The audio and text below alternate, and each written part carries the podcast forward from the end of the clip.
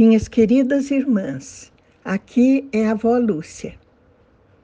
O ponto de partida da nossa meditação de hoje é o Salmo 40, em seu versículo 1, que diz: Depositei toda a minha esperança no Senhor, e ele se inclinou para mim e ouviu meu clamor. Glória a ti, Senhor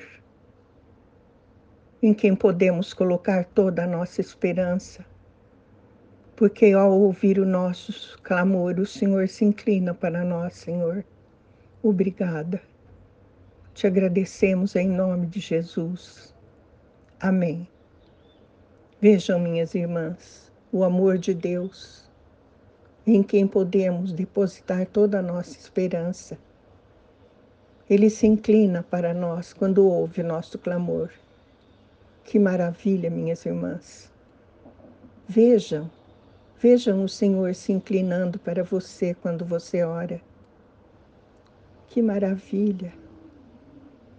O Salmo 37, 7 diz: Descanse no Senhor e aguarde por Ele com paciência. Não se aborreça com o sucesso dos outros, nem com aqueles que maquinam o mal. Então, apesar de que possamos ficar aborrecidos com o sucesso dos outros e aborrecidos também com aqueles que praticam a maldade, mesmo assim, nós não devemos deixar de descansar no Senhor, aguardando por Ele com paciência, minhas irmãs. Descansar no Senhor Eis o segredo. Deixar sua alma em paz no Senhor. O Salmo 37, 1 diz: Não te indignes por causa das más pessoas, nem tenhas inveja daqueles que praticam a injustiça. Então, às vezes a gente pode pensar que pessoas são ímpias estão fora do caminho do Senhor. E mesmo assim tudo parece ir bem para elas. Não, diz o Senhor, não se indigne, nem tenha inveja dessas pessoas.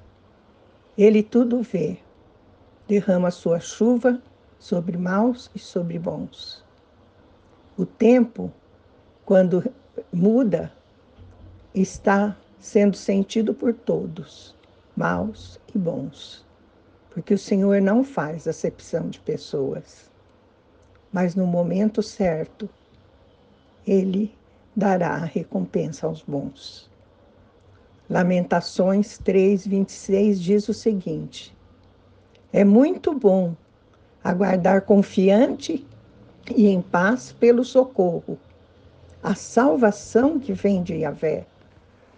Esta é a nossa meta a salvação que vem de Yahvé. No Antigo Testamento, salvação significava apenas o livramento de situações indesejáveis. Mas hoje, minhas irmãs, salvação tem um significado muito mais profundo. A salvação é para aqueles que entregam suas vidas a Jesus e que são cobertos pelo sangue do Cordeiro. Pela fé, estão ligados ao Senhor Jesus. E o Espírito Santo habita neles.